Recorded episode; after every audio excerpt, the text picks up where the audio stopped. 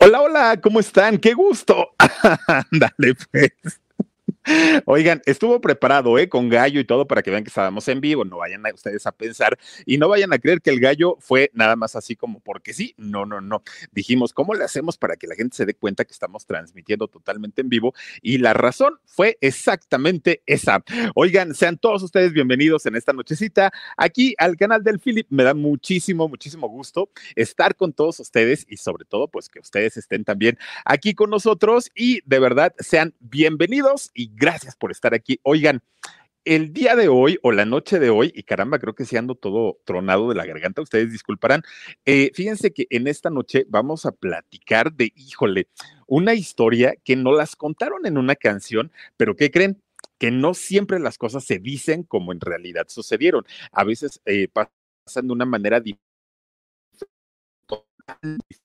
y créanme que esta noche nos vamos a desengañar de algunas cosas, pero además de todo vamos a conocer una historia, miren, trágica, bonita, eh, complicada, de sufrimiento, de dolor, de angustia, de mucho amor. De, estuvieron por ahí involucrados eh, niños, amores, en fin, es una historia que de verdad cuando, cuando yo la empecé a buscar, nunca me imaginé que tuviera tantas cosas, tantas, tantas cosas, y créanme que eh, nos vamos a, a sorprender todos juntos y los invito a que se queden hasta el final porque vamos a platicar muy, muy, muy a gusto. Pues vámonos rapidísimo, ¿no? vámonos a contar porque créanme que eh, la historia que vamos a platicar está bien interesante, está muy bonita, porque les había yo adelantado un poquito que vamos a hablar acerca de una canción que, que, nos contaron en el año 1997, eh, un grupo muy famoso. Y resulta, fíjense que eh, canciones que tengan que ver con una pareja, con un romance, con dos enamorados, que están en la playa, que el mar es un, un, elemento básico, un elemento pues fundamental en la letra de esta canción. No, fíjense que no, no, no estamos hablando de Alfonsina y el mar. Eh, fíjense que esta canción de Alfonsina es, es, una canción también muy trágica, pero en donde desafortunadamente eh, pues Alfonsina Storm lo que hace es pues ahogarse en el mar. Y hoy no vamos a hablar de esta historia que ya la hablaremos en algún momento, pero que en realidad es una historia también muy, muy, muy fuerte. Existe otra canción también, que es la canción escrita por Joan Manuel Serrat, que es la canción de Penélope. Esta mujer también que se queda esperando el amor eterno en, una playa y que la, la, cantó, de hecho, Joan Manuel Serrat y también posteriormente en los años 90 la cantó eh, Diego Torres, este cantante argentino. Buenísima, buenísima esta canción, que tampoco vamos a hablar de la canción de Penélope. Hay otra canción también de enamorados en, la playa, en el mar y, que tiene todos estos elementos, que es la canción de Naturaleza Muerta de Mecano. No sé si la han escuchado, eh, la historia de Ana y Miguel que, resulta que Miguel se va a pescar, Miguel es un pescador, y el mar eh, se traga a Miguel, pero se lo traga por celos, porque el mar estaba enamorado de Ana. Y entonces resulta que se da una historia bien, bien, bien bonita, pero tampoco vamos a platicar del grupo Mecano con esta canción, que además de todo me encanta, ¿saben? La, canción de eh, Naturaleza Muerta con Mecano. A ver, ustedes díganme de quién creen que se trata, dice por aquí. Eh, a ver, Muerta de hambre, dice, me quedé en shock esperando la segunda entrevista con la reptiliana. Saluditos desde Cancún. Órale, pues la vamos a buscar y vamos a hablar con ella. Dice también Gabriela Ramírez, dice, estoy en shock viendo al Philip, gracias. Naomi Camarillo, también gracias. Alejandra, Alejandra Cabrera, dice, con tus excelentes programas me quedé en shock, gracias. Dice por aquí Lina Sala, saluditos Philip, la novia del Roque. Hola Philip, entonces, ¿de qué vas a hablar? Eh, ahorita te voy a decir. Erika eh, Rodríguez también dice, justo viendo ahora el Philip, productora 69, me quedé en shock. Cari Mora Soul 7 dice, la del muelle de San Blas. Oigan, es correcto. Vamos a platicar de esta historia que nos presenta el grupo Maná en aquel año 1997. Fíjense, sale esta canción de, La Loca del Muelle de San Blas, sale eh, en un disco llamado Sueños Líquidos de Maná, que este disco se hizo muy, muy, muy famoso por la portada, porque resulta que en ese entonces, fíjense nada más, en la portada de este disco sale eh, pues una, una mujer prácticamente enseñando el torso, ¿no? Prácticamente eh, semidesnuda. Y entonces sale con sus manos levantadas ella y, la verdad es que se ve muy bien, ¿no? E, ella está de hecho en, en esta posición y se ve muy bien. Bueno, en ese entonces, pues llamó un poquito la atención esta portada porque se decía que la chica que había posado para, para esta portada del disco de Maná era una periodista conocida, pero además era modelo hasta ahí quedó, ¿no? Ahora sí que nadie dijo nada. Pero posteriormente, pues resulta que esta, muchacha, eh, esta muchachona, pues se casa con el príncipe de Asturias, ¿no? Se casa con el príncipe Felipe y entonces se convierte exactamente en Leticia, en la, en, la que es reina, ¿no? Este, Leticia o en la princesa que es. Pero eh, finalmente, imagínense, nada más queda pues en un rango, en un nivel muy alto y pues aquí en, en Guadalajara con el grupo Maná se hizo muy famosa por aparecer prácticamente eh, desnuda. Leticia Ortiz, fíjense nada más. Y entonces, eh, en este disco de Sueños Líquidos de Maná, pues viene incluida la canción de eh, En el Muelle de San Blas, así se llama. ¿De qué trata la historia? Bueno, trata de una mujer que se queda esperando el amor, el amor de, de, su vida, pero en realidad, miren, la historia que tiene esta mujer, de verdad es muy, muy, muy fuerte. Es una mujer que nació en el año 43, en 1943, y resulta que, eh, pues, en, dentro de la historia, eh, Fernando, Fernando Olvera, este integrante de Maná, nos cuenta que enloqueció de amor. En realidad, fíjense que sí pasó así, pero no fue una sola vez. De hecho, ella ya traía problemas eh, psicológicos muy, muy, muy fuertes y no tuvo solamente un amor, tuvo tres amores y aparte de todo, también tuvo hijos. Fíjense nada más, esta mujer, eh, eh, fíjense, de nombre Rebeca, Rebeca era el nombre de, de esta mujer, Rebeca Méndez Jiménez, es el nombre o era el nombre real, ella ya murió. Pues resulta que ella siendo muy jovencita fue cantante una Guadalajara, llegó a tener una infancia y resulta que sus canciones, aunque no fueron así de, dominio pues nacional ni mucho menos, allá por lo menos en Guadalajara, que eh, de allá era ella, Rebeca, pues ya sonaba en la radio, fíjense, tuvo su, su, prestigio, de hecho también tenía su dinerito, eh, pues ella era una mujer muy guapa, era una mujer muy bonita y entonces llamaba la atención y, la familia sabía, la familia de Rebeca sabía pues del talento que ella tenía. Esta historia, bueno, es que de hecho hay varias leyendas que se cuentan acerca de ella, pero la más conocida es precisamente esta, que tenía su dinerito, tenía su fama, tenía su prestigio y obviamente tenía alrededor pues una bola de chamacos que le tiraban el perro, ¿no? A, a Rebeca. Pues resulta entonces que conoce a un señor, bueno, a un muchacho en entonces. Los dos muy guapos, Rebeca guapetona, él muy guapetón, y entonces resulta que él la, presenta con su familia y la familia le dice, no, no, no, no, no, ¿cómo crees? Esta muchacha no te conviene, bla, bla, bla, bla, bla. Y entonces, ¿qué creen que hacen? Pues que le dicen, a partir de este momento te vamos a llevar a otro lugar para que te alejes de esta muchacha porque no. Mi gente, ¿cómo están? Yo soy Nicola Porchela y quiero invitarlos a que escuches mi nuevo podcast Sin Calzones, en el que con mi amigo Agustín Fernández y nuestros increíbles invitados hablamos de la vida, la fiesta y nuestras mejores anécdotas y obviamente todos los detalles que no contamos en ningún otro lugar, solo lo van a tener acá en Sin Calzones. Ven a escucharnos como más nos gusta estar sin calzones. Ustedes ya saben que nos gusta andar sin calzones por todos lados y a ustedes les gusta vernos sin calzones. Esto todos los jueves en cualquier plataforma donde escuches podcast y en YouTube. Te conviene. Entonces le dice él a ella, ¿sabes qué, Rebeca? Entonces preséntame tú con tu familia, les, les decimos que nos vamos a casar y pues asunto arreglado ahí van los dos enamorados, que, que de hecho el nombre de, él, fíjense que nunca se supo, ni siquiera los hijos supieron el nombre de, de este personaje. Entonces resulta que habla con, con, Rebeca, quedan de acuerdo, van a ver a los papás de Rebeca, pero los papás de ella le dicen, a ver, mija, tú cantas y cantas muy bonito, te va muy bien eh, con tus contratos, te contratan aquí, te contratan allá, nos pagan muy bien, y si tú te casas, la carrera se nos va a terminar. Entonces, mira, tienes de dos, o tú carrera o el amor. Y ella dijo, ay papá, pero pues si me estás dando a elegir, pero por supuesto que el amor, yo me voy a casar y quiero ser feliz con mi marido, quiero tener muchos hijos, quiero tener una casa con pollos, con gallinas y todo el rollo. Y entonces el papá le dijo, híjole hija, pues es que sabes que, mira, piénsalo dos veces, porque si tú eh, te casas, nosotros nos vamos a quedar sin ingresos, ¿qué va a ser de nosotros? ¿Quién nos va a cuidar? Y todo. Entonces Rebeca habla con su prometido y le dice, mira, ni tu familia nos apoya, ni tampoco la mía. Entonces, ¿qué podemos hacer?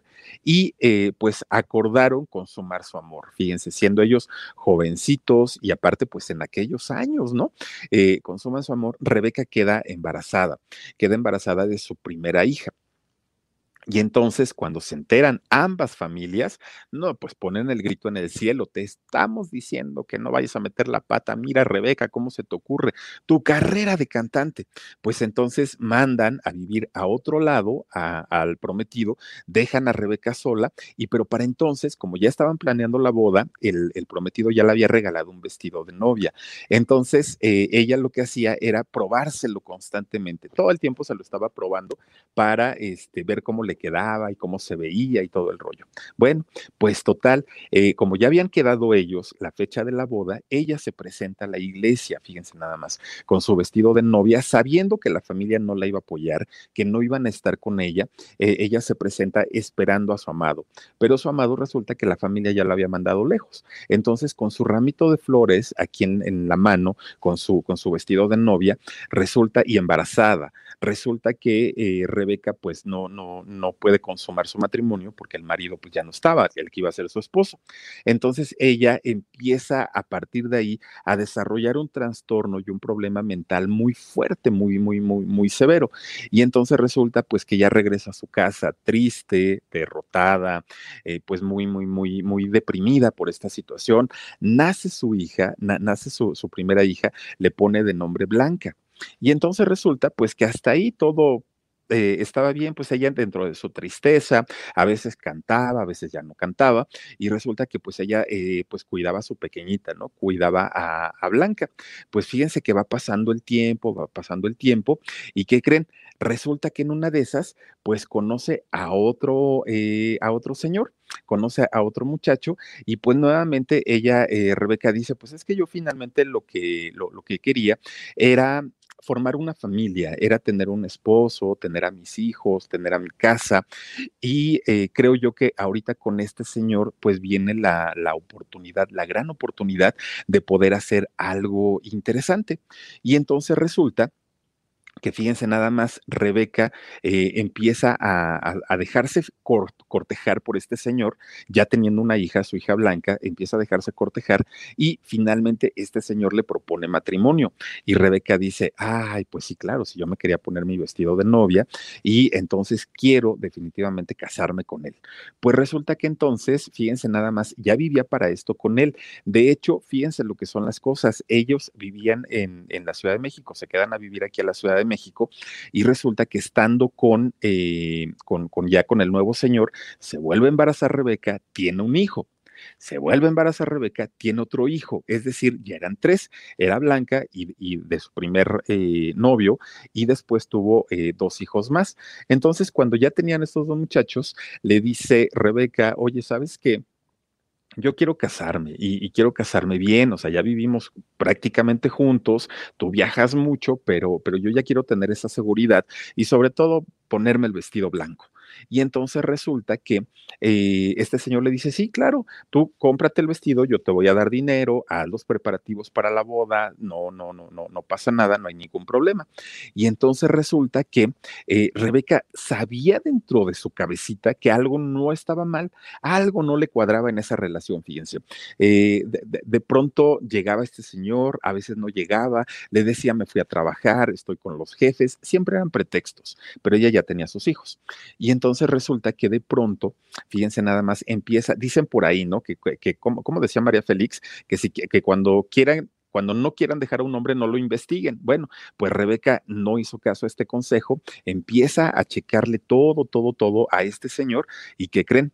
Pues que para su mala suerte descubre que este señor era casado, tenía su esposa, tenía sus hijos, tenía su casa y a Rebeca la tenía pues obviamente como amante, como, como segunda casa, decimos aquí en México, ¿no?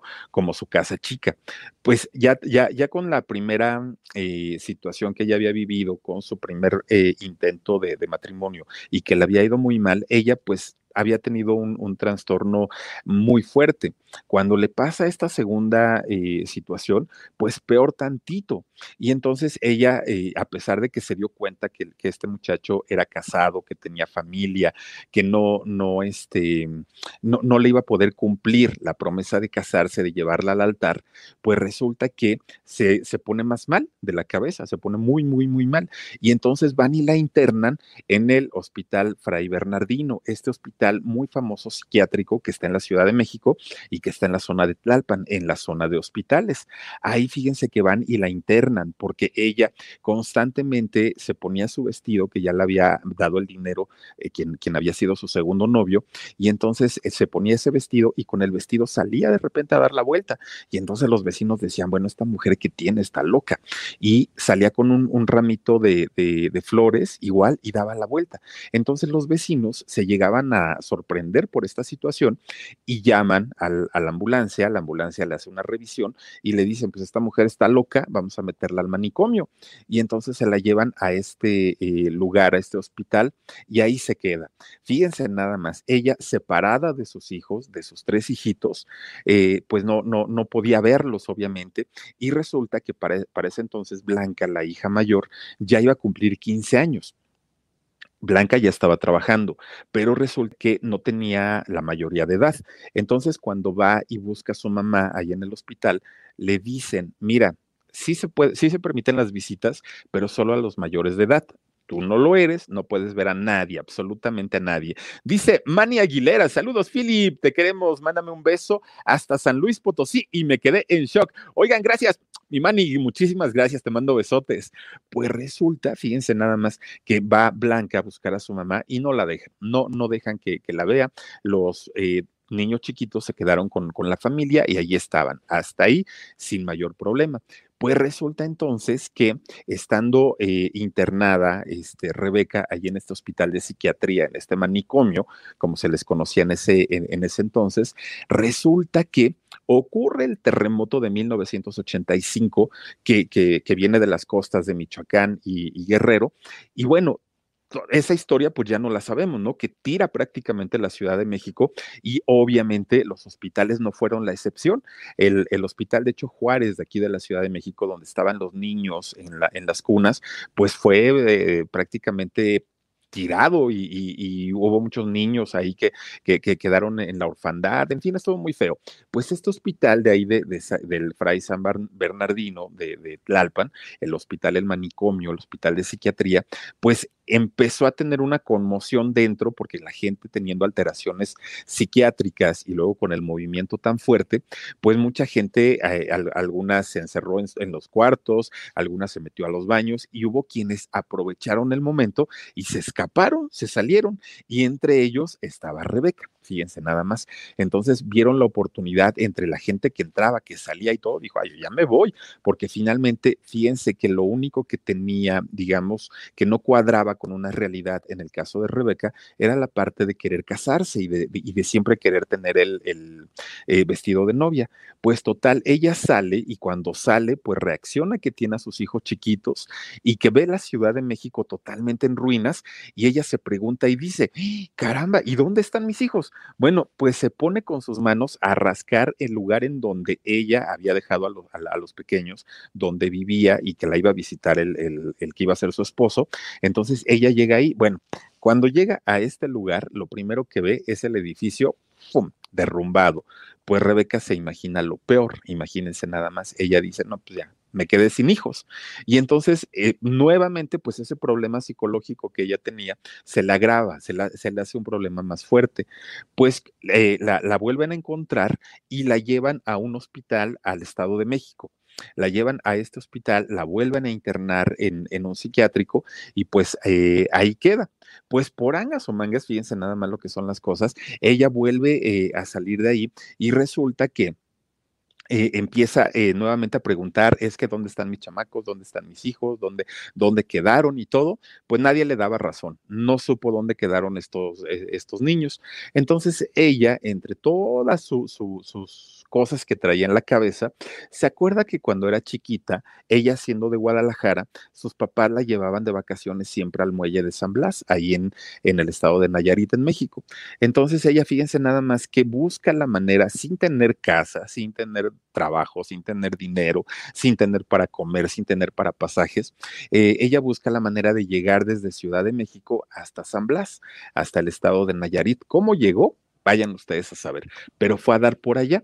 Pues resulta entonces que ella, eh, pues ya pensando que no tenía hijos con vida, ella ya en una situación muy, muy, muy lamentable, pues empieza a hacer eh, manualidades y empieza a hacer muñequitos de, trapo para poder venderlos a, los turistas y poderse mantener. Poco a poquito se fue haciendo muy conocida ella, fíjense, eh, eh, Rebeca ahí en San Blas. Mi gente, ¿cómo están? Yo soy Nicola Porchela y quiero invitarlos a que escuches mi nuevo podcast Sin Calzones, en el que con mi amigo Agustín Fernández y nuestros increíbles invitados hablamos de la vida, la fiesta y nuestras mejores anécdotas. Y obviamente todos los detalles que no contamos en ningún otro lugar, solo lo van a tener acá en Sin Calzones. Ven a escucharnos como más nos gusta estar sin calzones. Ustedes ya saben que nos gusta andar sin calzones por todos lados y a ustedes les gusta vernos sin calzones. Esto todos los jueves en cualquier plataforma donde escuches podcast y en YouTube todo marchaba muy bien. De hecho, se dice que Rebeca era una mujer muy bonita, que era físicamente era muy guapa, muy delgadita. Y entonces empieza ella a vender todos sus productos. Claudia Alba, muchísimas gracias. Dice, muy buenos temas, Philip. No, gracias. Gracias de verdad por acompañarme. Resulta que estando ahí en San Blas, ella eh, pues empieza a vender sus productos, se hace de un cuartito para poder vivir, empieza ella ya a tener una vida, entre comillas, un poco normal, aunque ya tenía eh, ciertos trastornos. Entonces resulta fíjense que dicen que era tan bonita, que era tan guapa y con un cuerpo muy bonito, a pesar de, ya ser una señora, que en, una ocasión andaba un surfista por ahí por, eh, San Blas en las playas, pues él estaba haciendo su, su rutina, ¿no? Con su tabla dentro del mar y todo pues que él a lo lejos ve a, este, a esta mujer, a Rebeca, y pues le echa el ojo y dice, es una mujer madura, pero muy guapa, está muy bonita. Ya no hallaba este muchacho la manera de acercarse a ella, fíjense, ya no encontraba la manera. Y entonces de repente se le acerca y le empieza a hacer plática. Y Rebeca, que siempre fue una mujer muy, muy, muy alegre, muy feliz, pues ya le empieza a contar toda su tragedia y le dice, es que mira y todo. Pero ella lo vio de inicio como, pues, pues como un muchachito que, que estaba platicando. El muchacho en realidad quería algo más con Rebeca. Bueno, pues total, se empezaron a conocer, eh, se empiezan a, ver con más frecuencia, él iba constantemente a la playa para, para surfear y ella pues vendiendo sus, sus, muñequitos de trapo. Entonces va pasando el tiempo, va pasando el tiempo y la relación se va dando se va dando sin que ninguno de los dos ni pusiera trabas, ni pusiera objeción, ni pusiera nada. Pues resulta entonces que este muchacho le propone matrimonio a Rebeca, fíjense, por tercera ocasión alguien le propone matrimonio a, Rebeca. Y entonces resulta que Rebeca pues dice, creo yo que es la gran oportunidad que estaba buscando, creo yo que es la, la, el pues, pues el, finalmente la vida o el destino me está poniendo a, quien puede ser el amor de mi vida y no puedo negarme. Oigan, le llevaba más de 10 años eh, eh, eh, Rebeca a este muchacho. Y entonces resulta que este muchacho le dice, ¿sabes qué? Vamos a comprar las cosas para nuestro matrimonio y pues invita a quien tú quieras. Y Rebeca era pues conocidísima allí en el muelle de San Blas, porque todo mundo pues sabía que ella vendía y, la, y aparte saben que Rebeca a cada persona que ella le vendía sus productos les contaba su historia. Es que fíjense que yo cuando era chiquita y les contaba todo, todo, todo. Entonces la gente la conocía perfectamente bien. Pues resulta entonces que este muchacho eh, empieza a platicar con ella y le dice, ¿sabes qué, Rebeca? Vamos a comprarte ya tu vestido de novia, tu, tu ramo, tu tocado, todo, todo lo que vas a utilizar. Yo voy a comprar mi traje también porque quiero que sea una boda muy bonita y tú invita a quien quieras. Entonces, pues ya Rebeca, uh, ya se imaginarán, ahí andaba este, ah, invitando a todo mundo, ¿no? Y me voy a casar para tal fecha y en la iglesia tal, y ahí los espero. Bueno, ella le anunció su boda a todo el mundo. Pues total, este muchacho también vende, cuando ya se, se hace novio formal de, Rebeca, empieza también a vender productos igual que ella, ¿no? Ahí en la playa. Pero para eso tenía que ir a surtirse a otro pueblito que estaba muy cerquita de ahí de San Blas. Pues entonces agarra su moto un día en la tardecita, agarra su moto, ya le dice a Rebeca, ¿sabes qué, Rebeca? Voy a comprar más mercancía para poder vender. Este, pues al fin que ya, ya, ya no falta mucho para la boda y ya tenemos el vestido, ya tenemos mi traje, ya tenemos todo. Entonces no me tardo, voy a una carrerita y ahorita regreso. Está bien, se dan su besito de despedida, agarra su moto este muchacho y se va agarró carretera. Oigan, de repente, miren lo que es la vida, lo que es el destino. Tiene un trágico accidente este muchacho, lamentablemente pierde la vida. Híjole, pues para Rebeca fue una situación que inmediatamente a ella le avisaron, a Rebeca le avisaron que, que este muchacho había perdido la vida, pero ella en, en, su mente y nuevamente en su locura, porque volvió a caer en una locura muy fuerte, ella pensaba que él iba a regresar, que él iba a volver y que él, él iba a estar con ella. Y entonces eh, lo, que, lo, lo, que hizo fue ir a su casa, a la, a la casa que, que, ella tenía, y agarrar su vestido de novia, se lo puso y se fue a la iglesia. Fíjense nada más, ella se iba a casar muy segura. Dice Graciela a... Eh, Álvarez. Philip dice desde eh, uh, ¿qué es? California, desde Winter, California. No me pierdo tus videos, menos tu chat en directo. No, hombre, muchísimas gracias, Graciela Álvarez. Bienvenida y muchísimas, muchísimas gracias. Oigan, pues resulta entonces que eh, se pone su vestido de novia, sale de su casa vestida de blanco, entra a la iglesia para, para casarse con, con su novio, con su ramo de flores y se queda parada frente al altar. Ahí Rebeca esperando a su novio. Hasta que la gente le empezó a decir, Rebeca, ya no está, él ya murió, él, él, ya se fue, ella ya no, ya no entró en razón. A partir de ella, eh, a partir de ahí, ella enloqueció y fue cuando ya con su vestido de novia empieza a vagar todo el tiempo por allá por el famosísimo muelle de San Blas. Pero fíjense una cosa, Tuvo tres hijos, Rebeca. Pues no, ninguno de los tres hijos murieron en el temblor del de, de 85. Los tres hijos viven. De hecho, fíjense que tuve la oportunidad de eh, platicar con Blanca, que Blanca es la hija mayor de Rebeca y que evidentemente conoce y sabe perfectamente toda la historia y todo lo que sucedió con su mamá cómo la encontró, en qué circunstancias la encontró, cómo se dio todo este desarrollo, cómo llega la canción o cómo llega Fernando Olvera, el, vocalista de Maná, cómo llega a encontrar a, a Rebeca, en, a qué acuerdos llegan para poder hacer esta historia de esta canción y qué creen. Todo eso se los vamos a platicar Blanca y yo porque la tenemos conectada por aquí y eh, pues la saludo con todo el gusto del mundo. Hola, hola Blanca, bienvenida. Oigan, oigan, pues como ven que nuevamente por aquí nos está eh, haciendo una mala jugada el, el, programita este, pero aquí la tenemos, ¿eh? Ahorita vamos a platicar con ella, ya lo están, ya la están corrigiendo, pero fíjense nada más, esta situación de, de, de Blanca, cuando ella se reencuentra con su mamá, en que la conoció, no la reconoció, eh, le platicó cómo y de qué manera llegó desde la Ciudad de México hasta eh, el muelle de San Blas, como ya les había contado, qué pasó con, con, con este muchacho, dónde lo conoció, Miren, toda la historia que, que, que, Blanca tiene, de verdad, créanme que es una, una historia tan, tan, tan bonita, pero sobre todo el momento, el momento exacto en donde eh, desafortunadamente eh, doña Rebeca eh, pues nos deja, nos abandona y pierde la vida, es una historia de verdad bien, bien, bien bonita. Vamos a ver si, si ahora sí no tenemos mayor inconveniente y vamos a escuchar a Blanca que la tenemos por aquí. Demasiado acelerada para ella ella quería casarse, pero no la dejaban, no la dejaban casarse. Y, y esta, este señor que quería casar, que es su papá. Ese es mi papá. Entonces mi mamá dijo, yo tengo un hijo, con, me voy a casar con él porque me ama. Y sucede que... A ver. Pues miren, nada más, eh, ya estuvimos por aquí intentando nuevamente y pasó lo mismo que el domingo eh, en el alarido. No se escuchaba y no se escuchaba y no se escuchaba, pero les voy a platicar algo. Es que precisamente hace ratito, hoy a las 8 de la noche de aquí de la Ciudad de México, Blanca se encuentra en el estado de Chihuahua.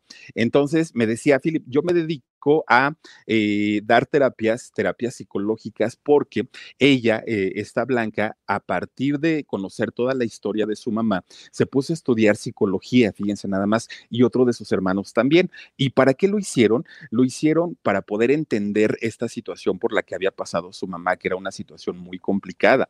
De hecho, yo le comentaba, oye Blanca, de lo primero que yo le preguntaba, Blanca, es que yo no entiendo no, no, no entiendo qué fue lo que pasó o qué fue lo que sucedió. Pero independientemente a eso, ¿Cómo, cómo, ¿Cómo logras tú superar el que a tu mamá la ubiquen como la loca del muelle de San Blas? Y me dijo, ¿sabes algo, Philip?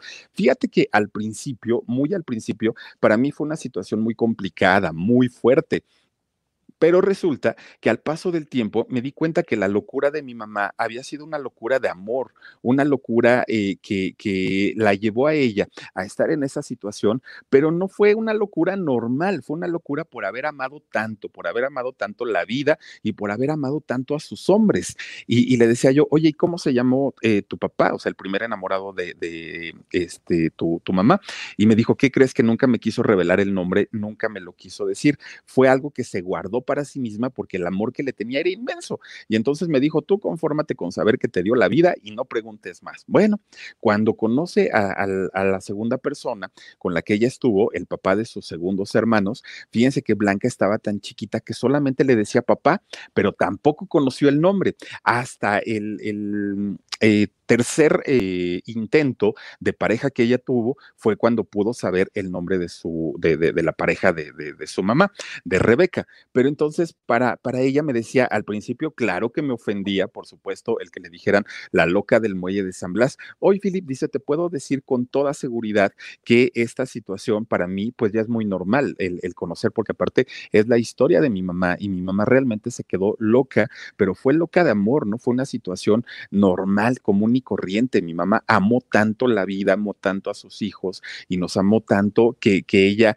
pues eh, perdió la razón dentro de todo. Pero no, no me ofende para nada. De hecho, a mí me hubiera encantado que la canción llevara otro nombre y no en el muelle de San Blas, sino a lo mejor el nombre de mi mamá o a lo mejor el, eh, la, situación de salud que era estar loca. Laura Michelle dice, mándame un I love you, Philip. Cumplí años ayer, te veo todos los días, dice, ya sea en vivo o en la repetición, soy tu fan. Laurita, mi gente, ¿cómo están? Yo soy Nicola Porchela y quiero invitarlos a que escuches mi nuevo podcast Sin Calzones, en el que con mi amigo Agustín Fernández y nuestros increíbles invitados hablamos de la vida, la fiesta y nuestras mejores anécdotas. Y obviamente todos los detalles que no contamos en ningún otro lugar, solo lo van a tener acá en Sin Calzones. Ven a escucharnos como más nos gusta estar sin calzones. Ustedes ya saben que nos gusta andar sin calzones por todos lados y a ustedes les gusta vernos sin calzones. Esto todo todos los jueves en cualquier plataforma donde escuches podcast y en YouTube. I love you, you. Muchísimas gracias por acompañarnos. Oigan, y entonces resulta, fíjense nada más, les voy a platicar eh, un poquito. De hecho, ah, les estaba diciendo que había platicado yo con eh, Blanca a las 8 de la noche porque hay diferencia de horarios. Entonces me dijo, Philip, no puedo yo estar a las diez y media como me lo pides, pero si te parece, lo platicamos y este, pues ya a las diez y media ya yo, yo ya estoy libre. Le dije, ah, perfecto. Por eso es que lo hicimos de esta manera. Pero resulta que entonces me decía ella, fíjate, Philip, que cuando ocurre toda esta tragedia del terremoto del 85 y que mi mamá había pensado que nosotros habíamos eh, muerto en esa, en, esa tragedia, mi mamá se queda pues obviamente eh, literal chiflando en la loma, como decimos en México, ¿no? Sin dinero, sin trabajo, sin comida, sin nada para moverse y el único recuerdo que ella tenía era de tener familia en Guadalajara. Entonces, lo primero que hace es eh, pedir un ride, es decir, pedir un aventón, como decimos aquí. Y entonces, como estaban recién lo del terremoto, eh, fue un momento en el que toda la gente se sensibiliza mucho, ¿no? Y, cualquier persona apoya a la otra. Fue, una época en la que todos los mexicanos nos dimos la mano. Entonces, cuando la ven a ella en esta situación con la ropa desgarrada, cuando la ven sin zapatos, cuando la ven muy mal, pues no les sorprende a la gente, porque dicen, pues es que seguramente es una damnificada del terremoto. Entonces, eh, ella se, se va a pedir un ride, la suben a un coche y le dice, ¿para dónde vas? Pues ella dice a Guadalajara, no, pues yo no voy tan lejos, le dicen, pero mira, yo te voy dejando y vas tomando otro y otro y otro y otro y otro. En el camino, ella es cuando va recordando que eh, pues parte de su infancia, de una infancia feliz, la había pasado en el muelle de San Blas. Y entonces resulta que estando ahí precisamente ya en, eh, cuando llega al muelle de San Blas, le vienen muchos recuerdos, muchos recuerdos de su familia, de su infancia, vuelve a recordar a sus hijos, y pero ella, ella estaba nuevamente con la razón pues no, no al 100%. Pero entonces la misma necesidad que ella tenía de trabajar, que ella tenía de comer, que ella tenía de subsistir, es cuando empieza a hacer eh, muñequitos con trapo y los hace tan bonitos, estos muñequitos, que eh, la gente se los empieza a comprar. Y entonces resulta que a partir de ahí, cuando, cuando ella empieza a tener dinero, es cuando alguien le dice, oye, hay un cuartito que te podemos rentar para que no vivas en la calle, para que todo esté bien, eh, pues, pues todo esto, ¿no? Y es cuando ella dice, eh, pues sí, claro, se empieza a recuperar de salud. Y de hecho, fíjense que nos comenta eh, Blanca que eh, una persona, cuando la ve que llega con este sus vestiduras todas desgastadas, eh, pues en mal estado, esta persona le dice, este, ¿qué crees, Rebeca? Mira, yo tengo un, vestido que no, que ahora sí que, porque, eh, vamos, había mucha pobreza en ese momento ahí. Y le dijo, yo tengo un vestido, pero ¿qué crees que es de primera comunión? Entonces resulta que si tú quieres, pues yo te, te, te lo regalo, pero no sé si te lo quieras poner, si lo quieras usar. Pues Rebeca era tan delgadita y tenía una cinturita de avispa, que entonces dijo, pues regálamelo, pues si me queda, me lo pongo, porque pues ya mira los trapos que traigo. Y entonces resulta que le, se, se, mide el vestido de, de primera comunión, se lo pone y ¿qué creen? Pues que sí le queda. Pero imagínense nada más andar en la playa con un vestido blanco, todo ampón, porque pues obviamente era para la, para la primera comunión, y pues para toda la gente se le quedaba viendo, así como que bueno, ya está loca, ¿qué? ¿No? ¿Qué, qué, qué le pasa y por qué viene vestida de, de, fiesta? Pero aparte, también nos contaba Blanca que con ese vestido que era de primera comunión, no era un vestido de boda, no era, no, no era de matrimonio, era un vestido de primera comunión, ella se, se presentaba a la iglesia todos los días con su ramito de flores, todos los días. Pues dice que se hizo como una costumbre y como una tradición que cuando Rebeca entraba a la iglesia y ya estaba la misa eh, oficiada o ya estaba, vamos, ya la estaba dando el sacerdote, la gente se paraba como normalmente lo hacen cuando entra una novia, pero que ya era un ritual y ya era una tradición. Entraba Rebeca y eh, la gente se levantaba y entonces ella llegaba al altar y ahí se quedaba horas y horas y horas esperando a que llegara su amado, fíjense, con ese eh, vestido para, para eh, hacer la primera comunión. Pues resulta que en una de esas, Rebeca estaba vendiendo con su vestido blanco, estaba vendiendo su, sus muñequitos y de repente ve por ahí que, que, hay una palapa, una sombrilla que estaba ahí en la playa y que había gente, ¿no? Ahí, entonces dijo, ay, pues voy a ir a ofrecerles ahí mis muñequitos. Pues resulta que llega y pues ve por ahí a un muchacho que estaba este, acostado tomando el sol y tenía una, una bebida al lado. Y este llega, le dice, oiga, joven, pues cómpreme un, un muñequito, mire, para su novia, para quien usted quiera. Y entonces a este muchacho se le hace muy raro, muy, muy, muy raro verla, eh, pues con un vestido que ya no era blanco, ya estaba todo percudido, pero era un vestido de gala, no era un vestido para fiesta. Se le hizo muy, muy, muy raro y entonces eh, una persona que estaba con él le, le, dice al oído, ni le hagas caso, ni le hagas plática, esta mira está bien loca. Entonces se, se, le quedó viendo. Bueno, pues ya pasó. Resulta que al otro día, esta mujer, eh, Rebeca, con, con, todo el trastorno que ella tenía, lo mismo le daba salir de día que salir de noche, eso no importaba. Y entonces también la llegaron a apodar en ese momento la chica de humo, no la de Emanuel, pero la apodaban la chica de humo porque aparte de que, miren, fumaba, pero en serio, Rebeca, también era como, como el humo, a veces aparecía, a veces desaparecía, a veces la encontraban, a veces no la encontraban. Entonces resulta que en esa ocasión a Rebeca se le dio la, la, la, gana de salir en la madrugada y de salir este, pues a caminar sobre la playa, evidentemente esperando el amor.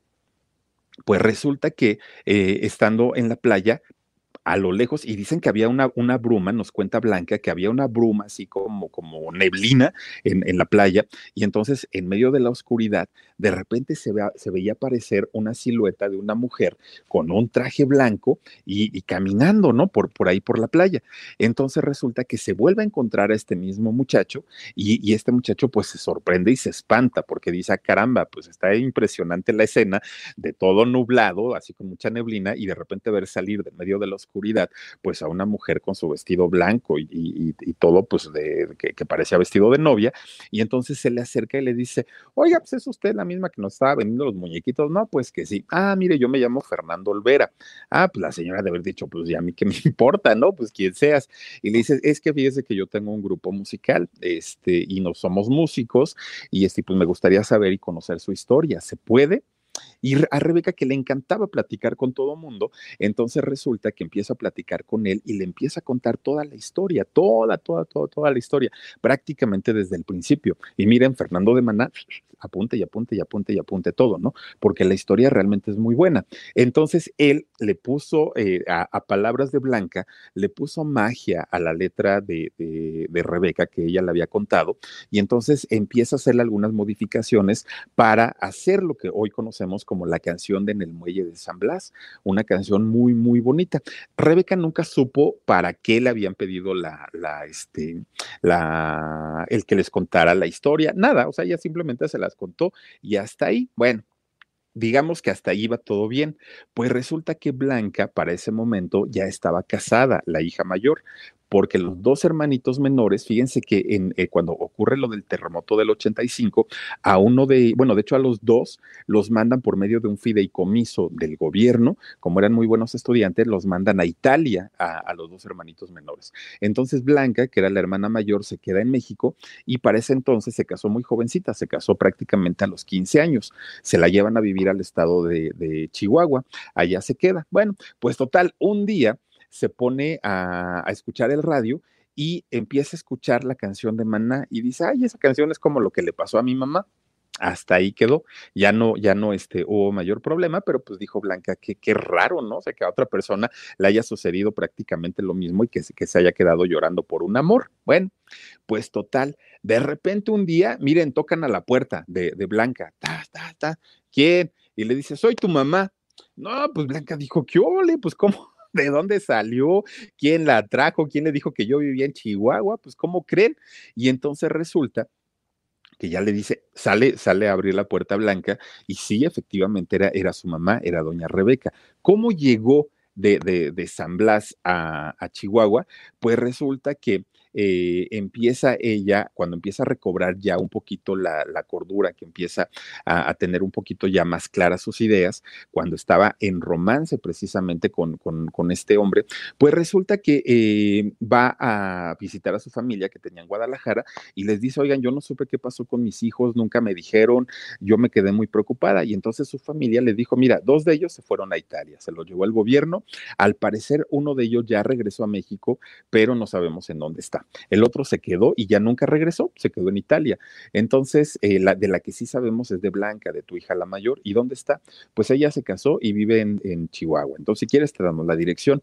Pues resulta que ahí tienen que le dan la dirección y se va sin trabajar, sin dinero, sin comida. La misma. Mi gente, ¿cómo están? Yo soy Nicola Porchela y quiero invitarlos a que escuches mi nuevo podcast Sin Calzones, en el que con mi amigo Agustín Fernández y nuestros increíbles invitados hablamos de la vida, la fiesta y nuestras mejores anécdotas.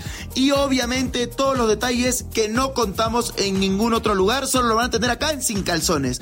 Ven a escucharnos como más nos gusta estar sin calzones. Ustedes ya saben que nos gusta andar sin calzones por todos lados y a ustedes les gusta vernos sin calzones. Esto todos los jueves en cualquier plataforma donde escuches podcast y en YouTube historia, ¿no? Eh, sin dinero, pues llega, finalmente llegó en ferrocarril a, Chihuahua, encuentra la casa de su hija, su hija la recibe, bueno, le cuenta toda la historia y le platica absolutamente todo lo que había pasado, todo lo que había vivido. Fue un reencuentro muy emotivo, muy, muy, muy bonito. Y finalmente, pues Blanca le pregunta, oye mamá, ¿y, ya supiste que la canción se hizo pues pensando en ti, pensando en la historia? Dijo, oh, no, pues yo no sabía. Este, pues mira, escúchala. Cuando la escucha Rebeca, pues va a llorar luego, luego ¿no? Porque pues obviamente empieza a conocer su, su historia trágica de vida. Bueno, pues pasa eso. A partir de ahí, dice eh, Blanca que Rebeca viajaba constantemente a San Blas y a Chihuahua, que no se quedaba en ningún lugar eh, fijo, ningún lugar estable, hasta que de pronto, como fumaba muchísimo, eh, Rebeca se empezó a poner mal, pero entonces cuando se empieza a poner mal, ya no la deja regresar Blanca de Chihuahua a, San Blas, ya se queda en su casa, y cuando se queda ahí en su casa, de repente un día le dice Rebeca, oye hija, ¿sabes que hay que hacer unas botanitas? Porque, este, pues al ratito va, va, va a haber una pelea de box. Y le dice Blanca, mamá, ¿te gusta el box y le entiendes? Dice, no, pero va a pelear el Canelo y a mí me gusta porque está bien buenote. ¿Qué le dijo doña Rebeca? No, pues bien enamoradiza. Y entonces que le da mucha risa a Blanca y pues, se pusieron a hacer palomitas, chicharrones y todo este, eh, eh, las botanas.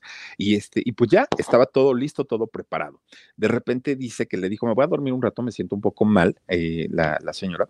Y cuando ya iba a empezar la pelea, eh, pues Blanca dice, bueno, mi mamá no ha bajado, pues quién sabe qué le pasó, subió y entonces cuando sube dice que la ve, pero ya la ve un poco decaída. Entonces la abraza y cuando la abraza, adiós. Se despide de la vida y se despide del mundo Rebeca, fíjense nada más. Este eh, personaje, esta mujer llamada y, apodada la loca del muelle de San Blas, hasta ahí quedó. Blanca, pues obviamente se queda con una tristeza profunda, pero con una alegría de saber que su mamá vivió su vida a su modo y a su manera, porque decía, Philip, dentro de su locura de mi mamá, ella vivía feliz en su mundo de caramelo y, y para ella el amor, sus hombres, sus hijos, su comida, sus amigos que tenía en la playa y, todo lo que ella logró y consiguió la hizo feliz. Entonces mi mamá no fue un ser eh, que, que, haya sufrido la vida que ella tuvo fue muy triste, pero ella no lo sufrió porque en su mundo nunca vio esa tristeza. Dice, yo vi a mi mamá muy feliz, muy contenta, y lo único que le pidió a Blanca es que no la encerrara. Le dijo, a mí déjame libre, yo quiero andar para allá, para acá hasta que yo pueda. Y así lo hizo, fíjense nada más. Pues Blanca se puso a escribir un libro, un libro que se llama La novia del muelle de San Blas. Este libro está gratuito. Eh, Blanca lo puso en Amazon eh, en la plataforma de Amazon, esta plataforma de venta de artículos, lo puso ahí, no, no, no cuesta nada, está digital, cualquier persona lo puede descargar totalmente gratuito y la verdad es que es, una historia bien bonita, es una historia bien, bien, bien eh, sentida, muy triste, que además de todo, yo le preguntaba el rollo de los derechos de autor a Blanca, yo le dije, oye Blanca, y, Fernando le llegaron a algún acuerdo para poder este, darles el derecho de autor a ustedes y todo, y dijo, fíjate, Philip, yo me siento súper feliz con que se hayan interesado en la historia historia de mi mamá. Yo, yo creo que la inmortalizaron a partir de esa canción y a mí lo que ellos hayan hecho, ganado, vendido, no me importa, no me interesa. Lo, lo, lo único que me interesa es saber que mucha gente conoce la historia, conoce la historia de la loca del muelle de San Blas, pero hoy a través de, de, del canal del Philip quiero que conozcan la historia real y la historia verdadera, porque en la canción obviamente Fer le quitó y le puso algunas cosas, lo cual está bien para eh, haber eh, armonizado el disco pero en realidad las cosas sucedieron de una manera totalmente diferente y no, no, no fue un amor que, que se metió al mar y navegó y todo, no, no, no, se subió a una moto este muchacho y resulta que eh, cuando fue a comprar las cosas se cayó, se desnucó y murió. Y entonces ya no regresó. Y mi mamá, a pesar de que le habían avisado que este muchacho a ella no estaba dentro de su locura, ella lo seguía esperando todo el tiempo. Y con este vestido de primera comunión que le habían prestado, pues parecía la novia, pero en realidad no, no, no era así. Pero sí cuando entraba a la iglesia con su ramito de florecitas, pues ella se paraba en el altar, espere y espere y espere y espere a que llegara este muchacho y nunca llegó.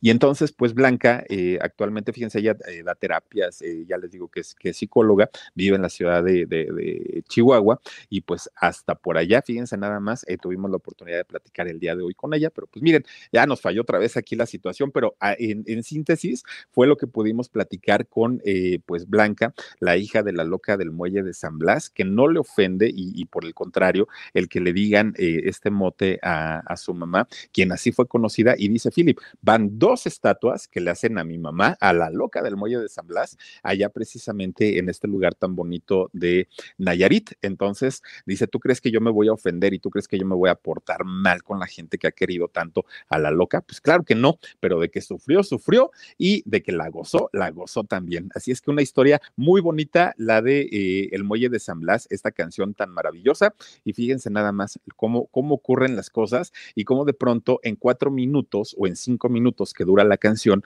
una agrupación nos puede contar una historia, pero en realidad uno no sabe todo lo que pasó, todo lo que sucedió y miren que fue una, una situación bastante complicada, ¿no? Pero pues ahí lo tenemos. Oigan, dice Elba Barrón, dice, me quedé en shock y triste. Ah, dice, yo estuve en ese muelle, Lilia Terán. Mari Pérez dice, hola Filip, saluditos, qué linda historia de una gran mujer. Eh, Vianis Montes dice, gracias Filip por, por, contar esa historia. Mari Pérez también, hola Filip, saluditos y qué linda historia. Muchísimas gracias. También está por aquí Suri River. Ah, muchas gracias. Te mando besos, Suri. Mari A, dice Feli, dile a Blanca que Estados Unidos, ah, que en Estados Unidos no es gratis el libro. No me digas eso, ¿en serio? Fíjate, y ella, y, ella es que de hecho, miren, tenemos absolutamente toda la plática eh, que, tuvimos. La vamos a subir, digo, por si, por si la quieren checar, para que vean cómo la hija obviamente lo cuenta de una manera, pues totalmente vivencial, porque cuando nos cuenta ella el, el momento en el que su mami se despidió de este mundo, lo cuenta de una manera de verdad tan, tan, tan sentida que se las voy a poner por ahí. Pero ella ahí en la entrevista, ahí en la plática, ella comenta es totalmente gratuito y todavía yo se lo repetí, es gratis y me dijo, sí, sí, sí, el, libro es gratis y lo puede descargar cualquier persona. Entonces se lo vamos a comentar y vamos a poner también aquí en el canal, vamos a subir la plática. Eh, gracias. Dice también por aquí Marisela Posadas, dice...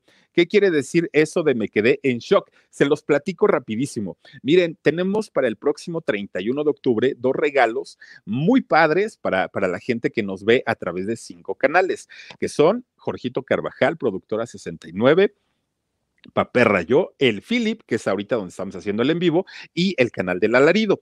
Bueno, para las personas que nos hacen el favor de vernos y ver los contenidos de estos cinco canales, tenemos regalos próximo 31 de octubre vamos a regalar una computadora MacBook Air em, eh, que está muy, muy, muy padre y que además de todo trae sus accesorios y también trae su protector para que no se maltrate.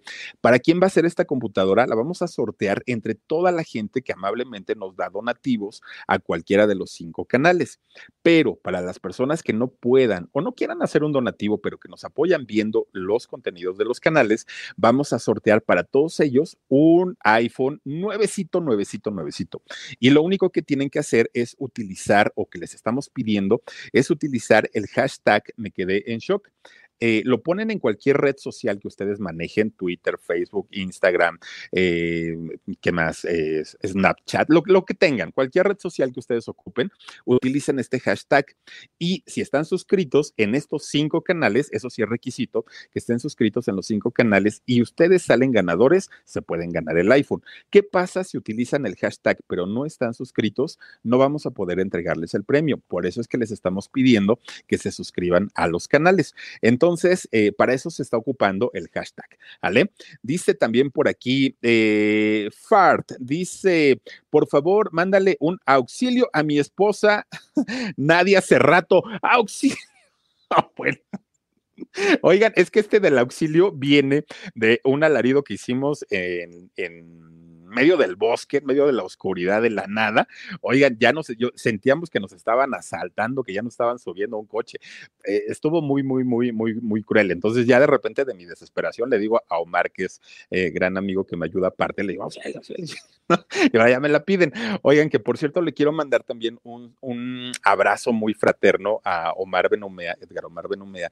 Les había yo comentado que su abuelita estaba muy, muy mal, que tenía una, una situación, una complicación de salud muy, muy fuerte eh, lamentablemente la señora falleció el día de hoy en la madrugada, por ahí de las 4 de la mañana, y entonces pues esa hora me, me habló Mari, ya me comentó, entonces pues amigo, en donde estés, pues ya sabes que te mandamos abrazos, todo nuestro cariño, todo nuestro apoyo y seguramente de toda la gente también que siempre nos hace el favor de vernos. Así es que, pues miren, eh, desafortunadamente pasan este tipo de situaciones, pero créanme que en las condiciones y en las situaciones, en la, en la situación en la que estaba la abuelita de Omar, eh, es una gran tranquilidad el saber que está descansando y que no está batallando, que no está sufriendo, porque la pasó muy mal.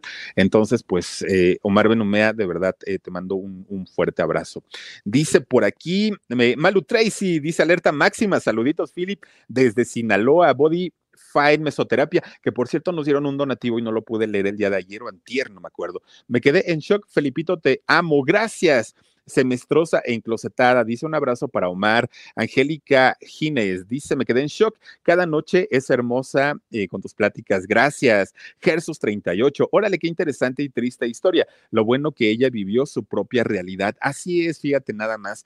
Vive su propia realidad. Gersus vivió y es por eso que su hija se queda con una satisfacción muy grande de saber que su mami, a pesar de todo el sufrimiento, pues la pasó muy bien y anduvo viajando de aquí para allá, pero dice que la, la época más complicada para su mamá fue la época del terremoto, porque ella sentía que sus hijos estaban debajo de los escombros y eh, pues nadie le daba razón, ¿no? Nadie absolutamente. Entonces, pues hoy por hoy ya las cosas se tranquilizaron. Dice Philip, mándame muchos besos, estoy muy delicada, por favor, mi pésame para Omar. Gracias, Temperance. Te mando besotes y recupérate pronto.